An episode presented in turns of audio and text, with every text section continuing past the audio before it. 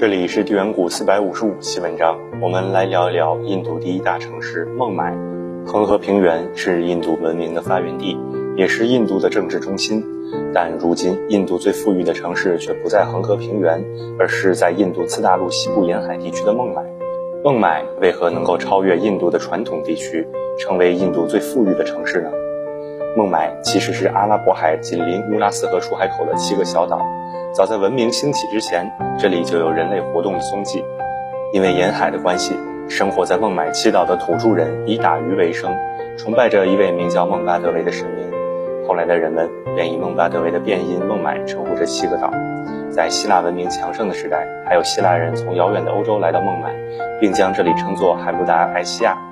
公元前三世纪，孔雀王朝将孟买七岛纳入自己的统治范围。从此，孟买成为印度中央王朝统治下的一个区域。但在一千多年的时间里，孟买并没有较大的发展。无论是佛教、印度教还是伊斯兰教的古代印度王朝，都是以恒河中下游平原为核心的农业文明。能够盛产农作物的恒河平原，才是历代印度封建王朝政治和经济的中心。而阿拉伯海沿岸的孟买七岛，在整个古代印度王朝内部，只是一处边缘之地。但欧洲人的第二次到来，改变了孟买在印度内部的地位。在希腊人到达印度近两千年后，达伽马率领着葡萄牙船队，绕过非洲大陆最南端的好望角，来到了印度次大陆。之后，大量的西方沿海家沿着达伽马开辟的航线来到印度，印度的海岸线瞬间忙碌了起来。在现代交通还未兴起的时代，从西欧绕过好望角前往印度，是既费时费力又充满风险的航行。为了让这些浑身疲惫的西方水手们能够在印度有个休息的地方，也为了更好地进行西欧和印度的贸易，西方各国谋划着占领一些印度沿海城市，作为自己与印度海上交易的中转站。一五零九年，葡萄牙人弗兰西斯·阿尔梅达率领舰队到达孟买，成为地理大发现时代首支到达孟买的西方舰队。在考察了孟买地区的地理位置和水文条件之后，一五一三年。葡萄牙向统治孟买的古吉拉特苏丹提出，在孟买七岛中的马西姆岛修建葡萄牙据点，但遭到了古吉拉特苏丹的拒绝。但葡萄牙人并没有放弃，他们利用古吉拉特苏丹与其他印度封建王公之间的矛盾，通过软硬兼施的方式，终于让古吉拉特苏丹于1535年签订了将孟买统治权转交给葡萄牙人的条约。从此，孟买开始了被西方殖民统治的历史。虽然葡萄牙人获得了孟买，但对于建设孟买并不感兴趣。葡萄牙人在印度的统治中心是果阿，孟买不过是果阿的附属品，因此孟买在葡萄牙人的统治下并没有较大的发展。进入17世纪后，孤悬海外的英国国力迅速发展，也谋划着要去殖民印度。孟买作为阿拉伯海地区少有的深水港，很快就成为了英国人的目标。1652年。英国的东印度公司就曾提出想要从葡萄牙人手中购买孟买的计划，但这一计划并没有得到执行。一六六一年，时任英国国王查理二世与葡萄牙公主凯瑟琳联姻，根据英葡两国王室的协议，孟买七岛的统治权被作为葡萄牙公主凯瑟琳的嫁妆转移给英国。一六六二年，英国任命了第一任孟买总督。在英葡两国经过两年的拉扯之后，英国终于在一六六四年接收了孟买。在英国人刚刚接收孟买的时候，这里还只是一个普通的海岛小镇，人口稀少，也没有什么商业。虽然有着一个可以停泊大型船只的天然良港，但毕竟不是大陆，来往的货船一般情况下也不愿意停泊卸货。因此，要想把孟买发展好，英国人必须对孟买进行大改造。一六六八年，东印度公司以每年十英镑的价格从英国王室手中租下了孟买七岛，由此。改造孟买的任务就落到了东印度公司的头上。想要发展孟买，首先得有人。为了增加孟买地区的人口，东印度公司一方面向孟买移民，将英国人迁移至此；另外一方面，为了吸引其他地区的移民，东印度公司在孟买实行宗教开放政策，无论信仰何种宗教都可以到孟买生活。到了1685年，孟买七岛的常住人口就翻了六倍。1686年。东印度公司干脆直接将总部迁到了孟买，孟买也开始成为英国与印度贸易往来的核心。在解决了人口问题后，接下来就是大规模的基建工程。孟买发展最大的问题就是孟买是个群岛，这既不利于孟买内部的交通，也不利于孟买与大陆的往来。所以，基建工程的第一步就是将破碎的孟买祈岛连接成一个大的孟买地区。十七世纪末。东印度公司又在孟买展开大规模的填海造陆工程及霍恩比填海工程。英国人利用祈祷这间退潮时的浅滩，往里头填埋大量的石土。工程的第一阶段便是将孟买七岛中最核心的孟买岛、乌尔利岛和马西木岛合并成一个大的岛屿。第二阶段再将已经合并的孟买三岛与剩下的四个岛合并。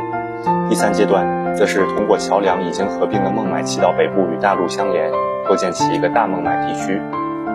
十九世纪末，霍恩比填海工程基本完成，孟买也从一个破碎的群岛变成了一个与陆地相连的大城市。在填海的同时，英国人也不忘将英国的管理制度引入孟买。在二十世纪之前，孟买实行着英国的法律，英语是孟买地区的官方语言。同时，孟买市议会的高级官员基本都是英国人。可以说，当时的孟买除了主要人口不是英国人以外，城市的运行模式和英国本土的城市没有太大区别。相对于传统的印度封建王公的统治方式，英国现代化的城市管理方式明显效率更高，使得孟买相对于印度其他的城市发展的更快。加上孟买崛起之时，正好赶上了英国工业革命，大量印度廉价的工业原料需要从孟买这个天然良港运输到英国，而英国的工业品也需要从孟买进入到印度内地，于是孟买成了当时阿拉伯海西岸最为繁荣的港口。到了19世纪末、20世纪初。孟买又赶上了英国的产业转移，承接了大量英国轻工业，迅速崛起成一个工业城市。整个印度西部大量的廉价原料都汇聚于孟买的工厂，加工完成之后，由英国的商船销往世界各地。一直到二十世纪末，孟买的工业产品占全印度的三分之一，同时也承担了印度三分之一的海上贸易。良好的城市管理体系加上繁荣的贸易，使得孟买在十九世纪下半叶快速发展。孟买的快速发展吸引了大量的印度人、阿拉伯人以及远在欧洲的英国人来到孟买来打拼。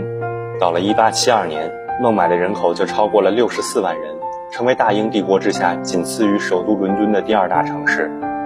1947年，印度脱离英国独立，印度人从英国人手中接收了这座印度第一大城市。此时的孟买人口超过200万人，有着一整套英国人建设的现代化城市管理体系。和当时亚洲首屈一指的交通网络，以及英国人培养的数以万计的印度精英，哪怕是首都德里，都没有孟买如此优越的条件。六十年代中期以后，随着医药技术的进步，印度人口进入到一个快速增长期，人口的增长也使得孟买获得了大量的青壮年劳动力。劳动力的增多给孟买带来了活力，但也让孟买显得异常拥挤。为了让孟买更好的发展，印度政府于1966年《马哈拉施特拉邦区域和城镇规划法案》将孟买在马哈拉施特拉邦区域内扩大城区面积奠定了法律基础。